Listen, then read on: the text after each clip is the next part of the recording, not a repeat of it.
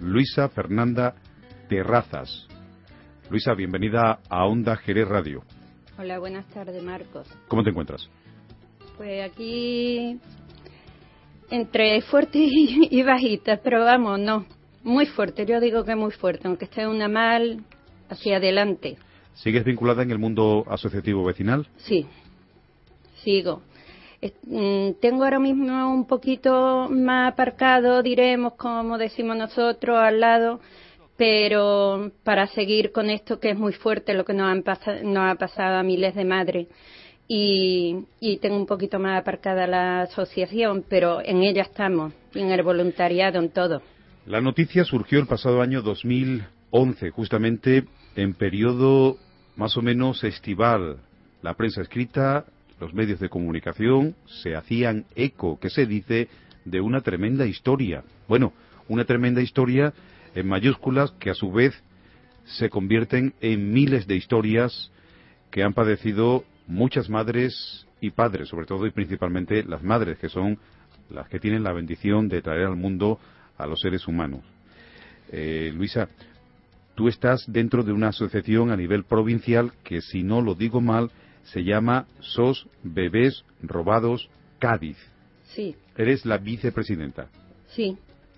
La presidenta es Chari Herrera mm, de San Fernando y pues cuando vimos todos estos casos, todo lo que había, pues dijimos, aquí tenemos que hacer algo, por aquí por Andalucía, porque es que son miles de madres las que hay afectadas, son muchísimas madres. Y y formamos esta asociación y ahí estamos luchando hasta morir, como yo digo. Si me lo permite, para eso te hemos invitado para centrarnos en tu caso, en tu persona y a su vez pues esto es extensible a todas las madres que tú estás representando aquí y que han padecido esta terrible historia. ¿Cómo te das cuenta de todo esto? ¿Cómo, eh, mm, dices tú, soy una de esas madres que me siento identificada con esto que se está publicando? Es decir, que me robaron hijo o hija hijo y hija, mellizos. Mellizos en tu caso. Tremendo. ¿En qué año nos situamos? En el 72. Año 1972. El, el 24, lo tuve el 24 de febrero del 1972, que se me quedará en mi mente para toda mi vida. ¿Ocurrió esto aquí en Jerez? Sí, en el hospital de Jerez. Además, es que no es solo mío, en el hospital de Jerez han, han ocurrido bastante. Bastante porque yo llevo la parte de aquí de Jerez también y hay muchísimas personas.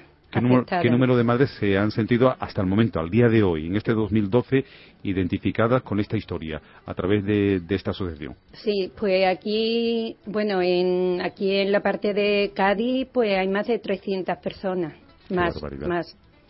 Sí, y las que están un poco cogidas, que no se atreven por, mm, no sé, miedo no puede ser, porque al revés, lo que tienen es que dar esa cara y saber qué pasó con sus niños y yo así lo veo, desde luego.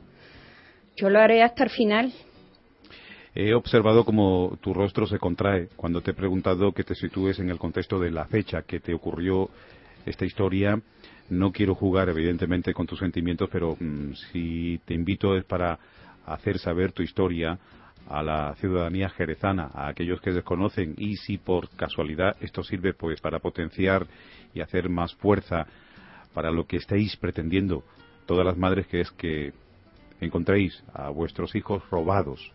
1972.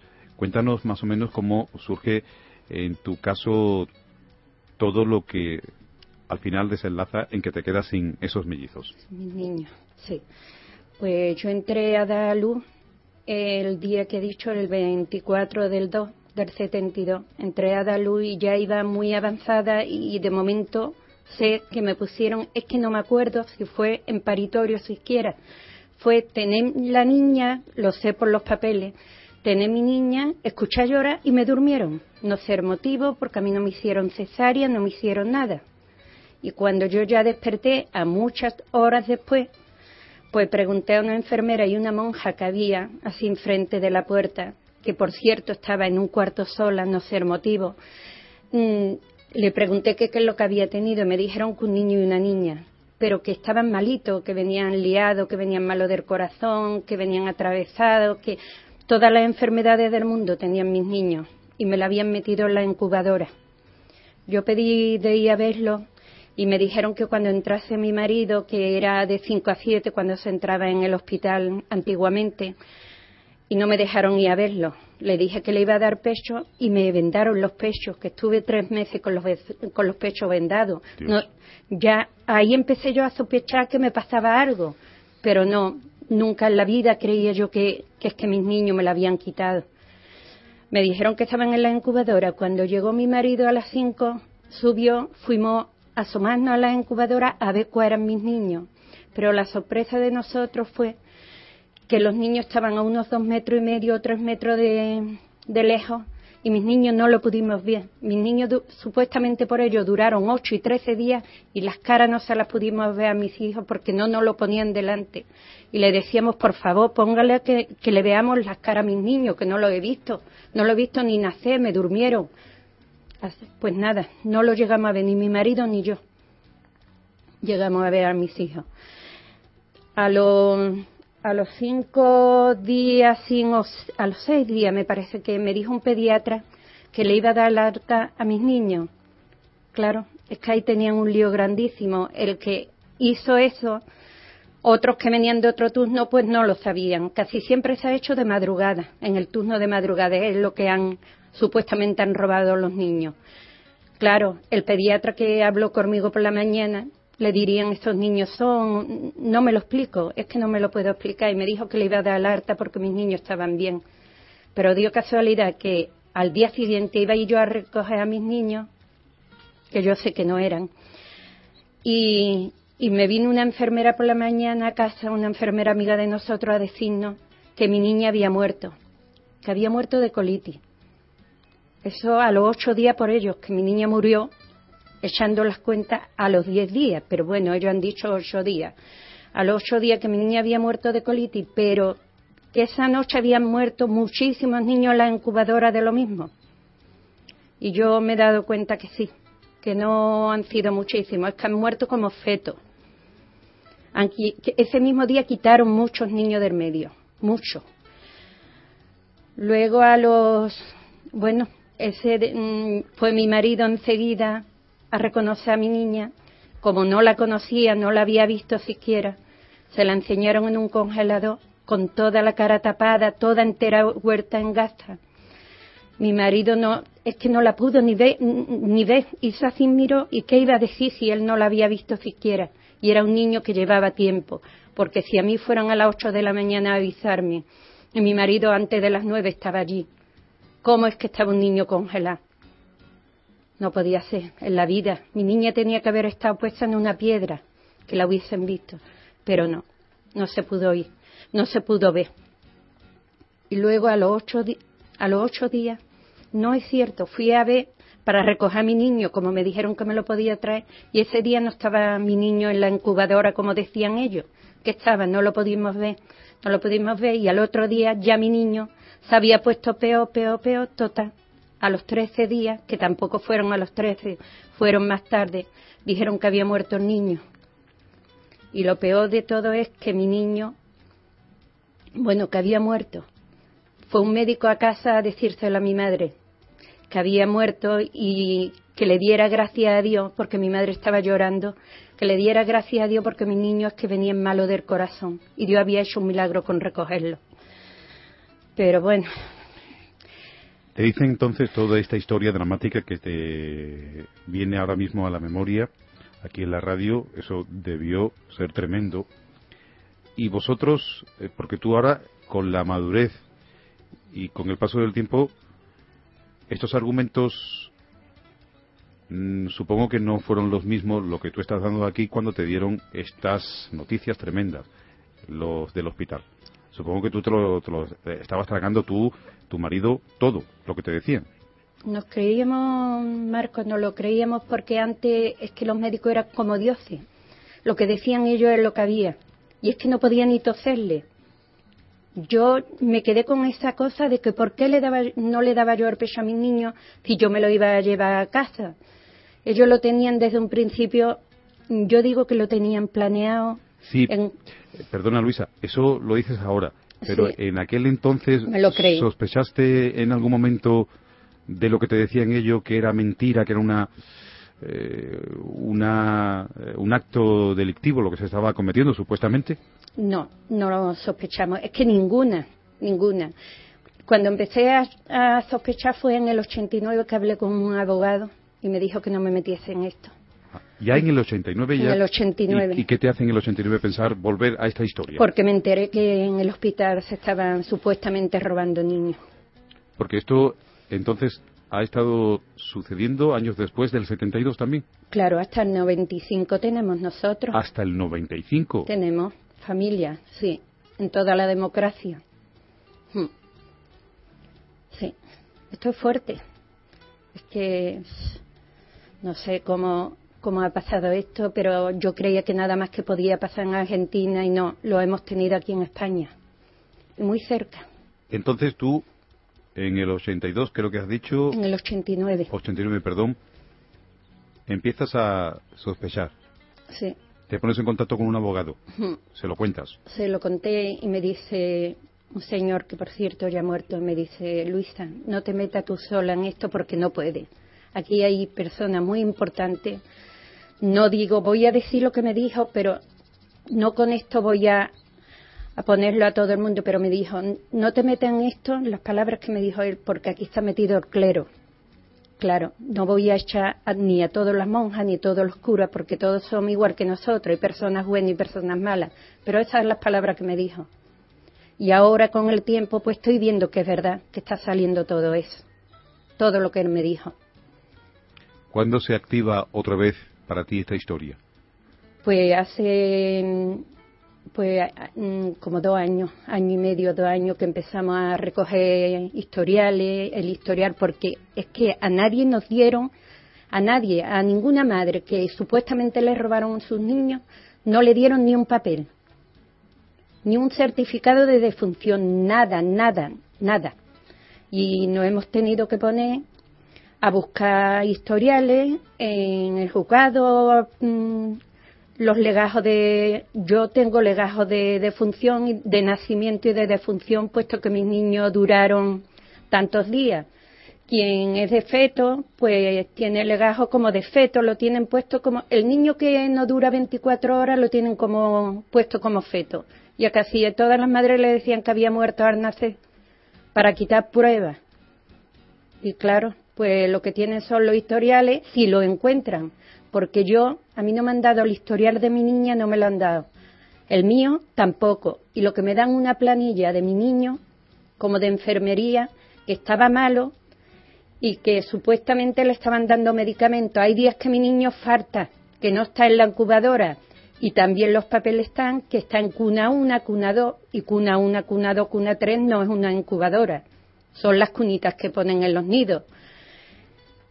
Supuestamente también pone que el día pone día 7, día 8, y el día 8 ya mi niño estaba, había muerto a las cuatro y media de la mañana, a las seis le estaban dando de comer, y luego el día 9 estaba más que enterrado y a mi niño le estaban dando medicamento y firmado por una enfermera.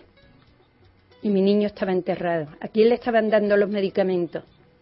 Mi niño faltó días de que me faltan en el historial de mi niño. ¿Dónde estaba mi niño esos días? ¿A nivel nacional se han descubierto y demostrado casos? Sí, muchísimos ya. Sí, ahora mismo en, en el País Vasco pues han abierto ya dos o tres mm, nichos y no hay nada. Es que no hay rastro de nada. Es que lo han analizado y no ha habido rastro de niños y otros que también ha habido huesecitos, pero no han sido de esas madres. Están hechos los ADN y no son de esas madres. Mis niños también lo enterraron aquí en el cementerio de Jerez, que es otra cosa muy rara, lo, lo metieron porque me preguntaron si tenía mm, el, el ocaso, diremos, el seguro, el seguro. ocaso, que es se me fue. El seguro del ocaso le dije que, sí, que lo teníamos y ellos pues se encargaron en todo. Ellos llevaron a los niños al cementerio, lo enterraron en nichos de adultos, cuando los niños pequeños se, todos están enterrados en nichos de párvulos, no ser motivo de enterrar a mis niños en nichos de adultos.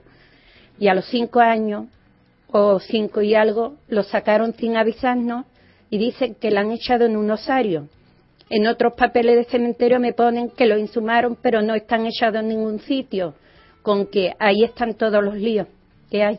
Espeluznante, sin duda, el testimonio tremendo, terrible. Bueno, yo es que no tengo adjetivo calificativo para esta historia que hoy nos está contando en la radio la jerezana Luisa Fernanda Terrazas, una madre que todo hace indicar que como otras madres le robaron a sus hijos. Esto ocurrió, señores, aquí en España. Luisa, en estos momentos, ¿cuál es la situación? ¿Hacia dónde va tu lucha ahora mismo?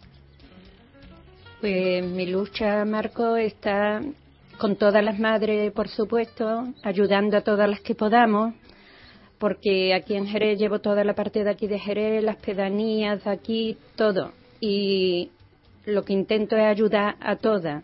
Y la lucha de nosotros es que llegar, como hemos llegado ya, yo ya, nosotros hemos llegado y muchas familias han llegado ya aquí en Jerez a la Fiscalía. Ya la Fiscalía, pues hemos estado con, con ellos, nos han tratado estupendamente, bien, vamos, nos hemos sentido como en casa, que ojalá ahora que vamos el día 30, algunas familias más de aquí de Jerez, vamos a, a juzgados, nos traten igual, porque entonces sería que creo yo que es lo que deben de hacer con estos problemas, tratarnos bien, porque después del el problemón, porque esto no es un problemón, esto es ya, yo qué sé, muy duro, muy fuerte lo que tenemos por dentro, sin poder dormir, sin poder, yo qué sé, es que tenemos un sin vivir, no sabemos dónde están nuestros hijos, no sabemos con quién están, si están bien, si están vivos, si están muertos, esto es un sin vivir, como estoy diciendo yo, que nos trataran también bien los jueces y que no nos los prescribieran. Que eso es lo que pedimos. Por favor, que no prescriban, que en Cádiz están prescribiendo mucho y eso no lo podemos consentir. No lo podemos consentir. Y nuestra lucha ahora es eso, el que no cierren cementerio de, de Cádiz, el cementerio de San José de Cádiz, que quieren hacer obras, y el día 27, bueno, Ahora es que te lo quiero decir todo a la vez y no puede ser. Tú tranquila, tranquilita, despacio, que lo estás haciendo muy bien, pese a que no es nada fácil contar lo que estás contando hoy en la radio. Tranquila, a ver, yo te voy a ayudar. Eh, yo te voy a marcar un poquito la pauta. Vale, vale. Has dicho que estáis teniendo gestión con la Fiscalía para que el caso no se archive, no se cierre. Sí. También por la antena me has contado que buen trato por parte de la Fiscalía. Estupendo. Estupendo. Y ahora, pues, eso, el día 30 en concreto voy yo y otra familia a juzgado. Vamos a juzgado a, declarar. Vamos a ver lo que ven y de ahí sale si lo prescriben o no lo prescriben. Por otro lado, estás eh, mostrando que te preocupa a ti y al resto de madres que en esa obra que está planificada para el cementerio de Cádiz puedan desaparecer pruebas. Claro, porque es que nosotros lo tenemos aquí en Jerez, pero es que en Cádiz hay muchísimo, hay muchísimas madres que tienen a sus niños en las fosas comunes y ahora quieren hacer allí un parque y eso no lo consentimos, vamos, es que no lo vamos a consentir, es que nos vamos a echar en el suelo, allí nos vamos a sentir que nos coja las excavadoras y nos lleve ya, tenemos perdido todo, nos da igual y que lo hacemos, ¿eh? Que lo hacemos. El día 27 vamos a tener una manifestación en Cádiz eh, salimos desde el Hospital Puerta del Mar hasta el Ayuntamiento de Cádiz para pedir eso, que separen esa obra. Que, por cierto, el abogado de nosotros, Martín de la Herrán, pues ha, hecho un escrito a los jueces para que lo paren porque mientras que estamos de juicio no deben de, de levantar aquello porque allí están nuestras pruebas y no queremos, vamos, que, que vamos a hacer todo lo posible porque eso no, Claro que las pruebas serían, en todo caso, que no aparezca ningún resto de, hueso, supongo, ¿no? Mm, mm, es que si hacen allí como quieren el parque, tiran todo. Sí, pero em, me explico, Luisa. Como a las madres se le decía que el bebé había fallecido, se supone que están enterrados. Eso. Entonces la prueba sería que no aparezcan esos restos. Claro. En los huesos que actualmente hay, por ejemplo, en esa fosa común. Claro, claro. Sería el éxito y la clave para vosotras. Claro. Como está pasando en el País Vasco, como ha pasado en la línea, como ha pasado que están abriendo cajas y están vacías. Si es que yo no sé cómo ya esto no han tomado carta los, los políticos. Si es que, es que esto no puede ser. Nosotros le pedimos, vamos, Ayer mismo estuvo aquí la señora mm, mm, Carmen Chacón. y estuve hablando con ella, que le entregué una carta por lo mismo, pidiéndole eso, que por favor que se impliquen, que lo lleven en su agenda, en su agenda electoral, que lo lleven, que esto es muy fuerte, que es que ellos tienen que implicarse con nosotros. Es que esto no puede, no puede seguir así, nos tienen que ayudar por fuerza. Es que no puede ser que en una sanidad pública haya pasado esto. Porque decían, vamos a ver, vamos a dejarlo de detrás, como decían lo de Franco, lo de no me voy a meter en política porque no me gusta. Pero que es que está, ha pasado en la democracia y ha estado pasando hasta el año 95 y, y creo que hasta más. Creo que hasta más, porque hasta el 95 tenemos nosotros, pero me parece que hasta más.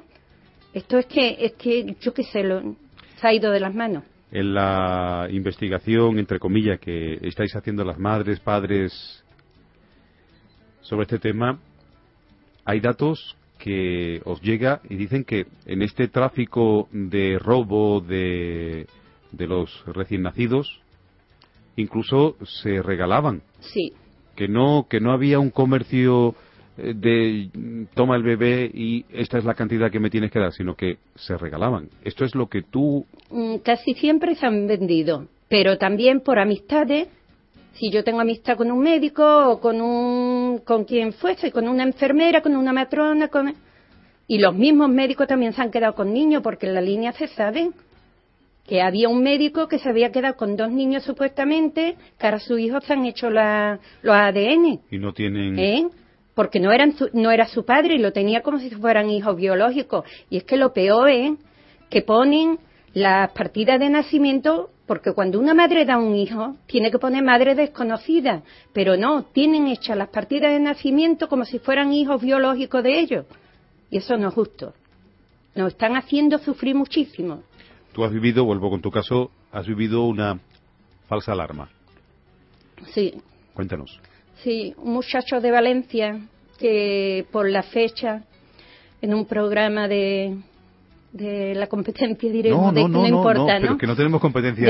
Onda Jerez no tiene competencia con, nadie, por eso, Somos un medio público, convertimos los minutos en participación ciudadana y en información, por lo tanto, puedes mencionar cualquier medio. En Canal Sur, pues Paco Lobatón, pues me llamó y estuve allí y un muchacho viéndome por la televisión en el programa, pues llamó directamente allí diciendo que creía que era mi hijo. Y a la otra semana pues fui y nos encontramos, teníamos los ADN hechos, no lo hicimos, no tenía los ADN hechos, sino me mandaron a Granada, fuimos a Granada a hacérnoslo, me lo hice en Granada luego me lo he vuelto a hacer otra vez porque digo, a ver, Dios mío, es que ya una no sabe, porque lo veía parecido a un sobrino mío y a mi hijo, el, del medio. veía muchísimas cosas. Pero bueno, para mí ahora es como un hijo porque sigue llamándome a diario, nos hablamos y de ahí está y nos contamos las cosas y ¿Y esta persona de Valencia es también de los casos robados? ¿De los niños robados? Sí, sí. Este es un, muchacho con la edad de mis niños, la misma edad. 39 años, que ahora para febrero cumple los 40, nos ha enterado hasta los 39 años que sus padres no eran sus padres biológicos, por un vecino que dijo llama a este niño al niño este adoptado.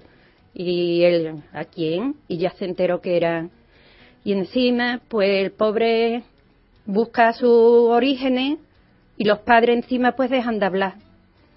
Lo le han dejado de hablarle. Claro, y eso, eso no es justo. Y este muchacho tiene la partida de nacimiento como hijo biológico de ellos, y no es. ¿No te ha surgido otro otro joven, otro hombre que se acerque al perfil de las dos personas que tú estás buscando, ya no ha salido nada más. En el País Vasco me llamó una señora que si mis niños podían ser dos niños, porque eso también es otra cosa, Marco. Mm, decían, ¿se te ha muerto el niño? Yo no mejor era una niña que ha aparecido, porque ha habido una señora que le dijeron, se te ha muerto a tu hijo, y ahora con los ADN y, por la fecha y todo coincidía, es una niña, con que hasta eso engañaban para que no lo pudiéramos encontrar nunca, para que no lo pudiéramos encontrar. Sí, hasta en eso han sido malos. A todo esto, tu marido, ¿qué dice? ¿Cómo está? Mi marido me apoya en todo. Está, él viene conmigo a todos los sitios. Ahora mismo es porque no ha podido venir. Él va conmigo a todos los sitios, a personas que, que hay, porque hay personas que no saben escribir. Le rellena los papeles. Vamos a juzgado, vamos a cementerio, vamos. Él está, vamos, implicado, implicado en esto igual que yo. Está así, está por la labor, él, claro, que va a querer que aparezcan sus niños también, verle las caras para seguir, aparte del esfuerzo personal que estáis aportando a la causa, supongo que para que la asociación siga adelante con todo esto de abogados, mover papeles, eh, ¿de dónde sacáis la financiación que se necesita? Pues no tenemos subvención ninguna.